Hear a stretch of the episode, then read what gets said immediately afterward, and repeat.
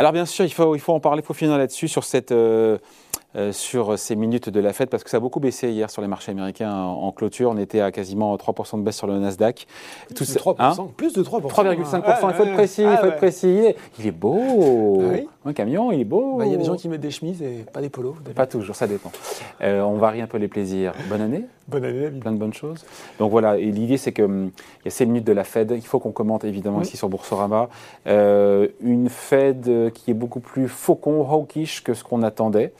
Euh, voilà. Et donc ça, il faut, il faut en parler. Oui, et puis ça avait commencé cette semaine par euh, l'augmentation des taux longs américains, David. Et, pour la première, enfin, pas pour la première fois, mais pour une fois, euh, ça n'arrive pas si souvent. L'Europe se tenait mieux que les États-Unis. Hein. le CAC qui a enchaîné des, séances de, de records. On était quand même, on campait légèrement en dessous des 7400 points, alors qu'on voyait bien dès le début de la semaine aux États-Unis que ça se passait un petit peu moins bien. Les indices traditionnels S&P et Dow Jones continuent à monter, mais euh, ça marquait le pas du côté du Nasdaq, des valeurs de croissance qui sont euh, plus sensibles à l'augmentation des taux longs américains. Et c'est ce qui s'est passé. Effectivement, très juristes qui sont à 10 ans qui, euh, qui dès lundi montait de 12 points de base à 1,63, c'était 1,66 le lendemain et c'était 1,71 hier justement après les minutes de la Fed. Et il faut dire aussi que ça remonte, même si on part de plus bas. Ça remonte aussi en Europe. Hein. Le Bund allemand à 10 ans qui a pris 26 points de base en 15 jours, on est à moins 0,12. Et puis euh, le taux euh, français qui est maintenant au-dessus de 0,2%. Là aussi, il doit être à 10 ans. On était encore négatif hmm. mi-décembre.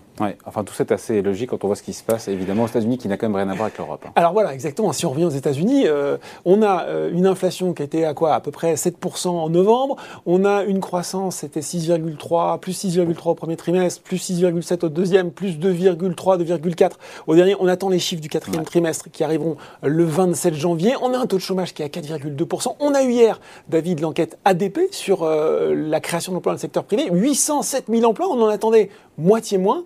Euh, on va mettre un petit bémol puisque Certes, c'est arrivé, euh, je, pense, que les données sont arrêtées à la mi-décembre avant que la vague Omicron déferle sur les États-Unis et, vienne peut-être un petit peu perturber l'économie, mais on a effectivement une économie euh, qui va bien, on a un marché de l'emploi qui va bien, on a de l'inflation, euh, bah, on a des marchés d'actions qui performent également très bien, donc c'est pas complètement aberrant. Ce qui était plutôt aberrant, c'était que les taux d'intérêt, les taux longs ne remontent pas dans cette, dans cette configuration-là. Exactement ce qu'on a assisté, à hein, quasiment 1,75% sur le 10 ans américain. Et on est à 1,67, ouais, 1,67, 1,68 aujourd'hui.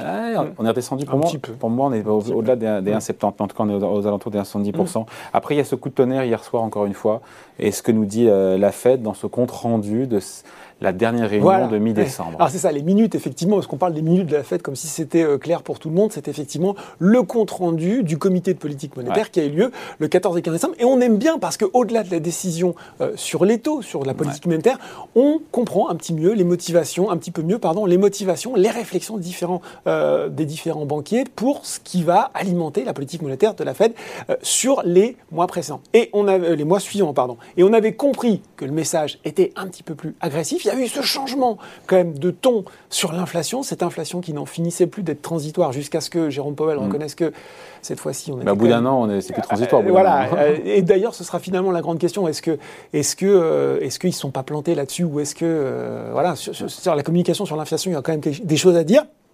Et puis on comprend, et puis on n'avait pas forcément vu grand-chose venir, sauf que là, dans les minutes, de quoi on se rend compte? Deux choses importantes. Effectivement, une inquiétude enfin une inquiétude, une préoccupation sur l'inflation euh, qui apparaît vraiment euh, dans, dans, les, dans les débats.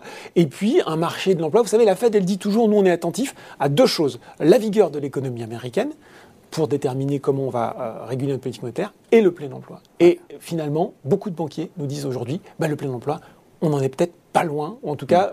Malgré ces 5 millions d'Américains qui ne sont pas encore revenus sur le marché du travail, mais qui n'ont peut-être pas envie d'y revenir. Alors voilà, ça c'est un autre débat, mais en tout cas, un marché de l'emploi qui est très tendu. Et ça, justement, ça augure de ce qu'on a lu dans les minutes d'hier. Voilà. Et là, donc là, boum, stupeur et tremblement. Ben oui, ben oui, un petit là, peu il y a comme beaucoup de choses qui ont été dites. Hein. Comme dirait Amélie Nothomb, stupeur et tremblement. On l'a dit, marché de l'emploi très tendu.